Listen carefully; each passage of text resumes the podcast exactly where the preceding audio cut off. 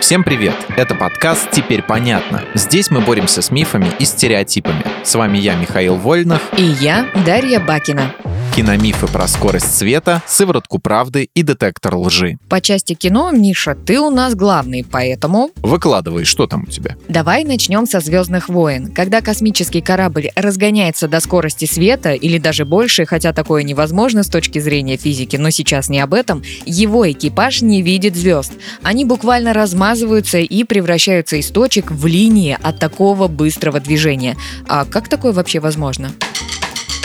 Да никак, это миф. Если двигаться со скоростью света, звезды не будут выглядеть как светящиеся линии. Картина, которую увидит экипаж, будет куда более странной, чем то, что нам показывают в «Звездных войнах». Звезды впереди космического корабля окрасятся в синие и фиолетовые цвета, остающиеся позади — в красный. Окружающее пространство исказится. Более того, экипажу даже будет казаться, что он движется не вперед к месту назначения, а назад. Это произойдет из-за сложных явлений, таких как релятивистская аберрация и эффект Доплера. Не буду вдаваться в подробности. Да уж, движение назад, искажение пространства и все такое в «Звездных войнах» не покажут. Иначе зрители решат, что герои принимают психоделики. А вот, кстати, про принимают. В кино персонажи, чтобы выведать у кого-то все секреты, вывести на чистую воду какого-нибудь злодея или сломить волю благородного героя, вкалывают ему сыворотку правды. Это же выдумка, да? Не существует в реальности такого препарата.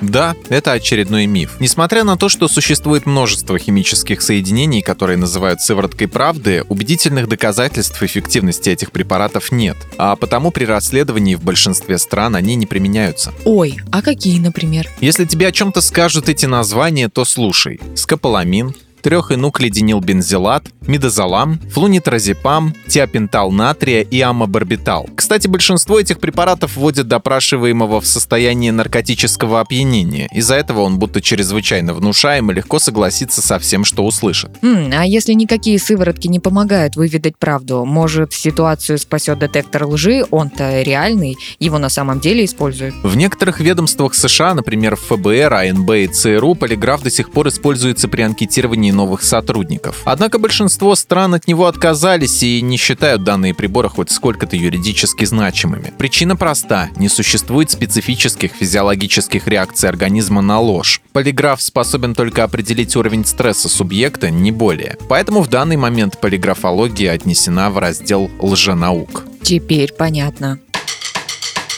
В этом выпуске мы использовали материал Дмитрия Сашко и благодарим автора за классное разоблачение популярных мифов. Полная версия текста на сайте Лайфхакера. Подписывайтесь на подкаст «Теперь понятно» на всех платформах, чтобы не пропустить новые эпизоды.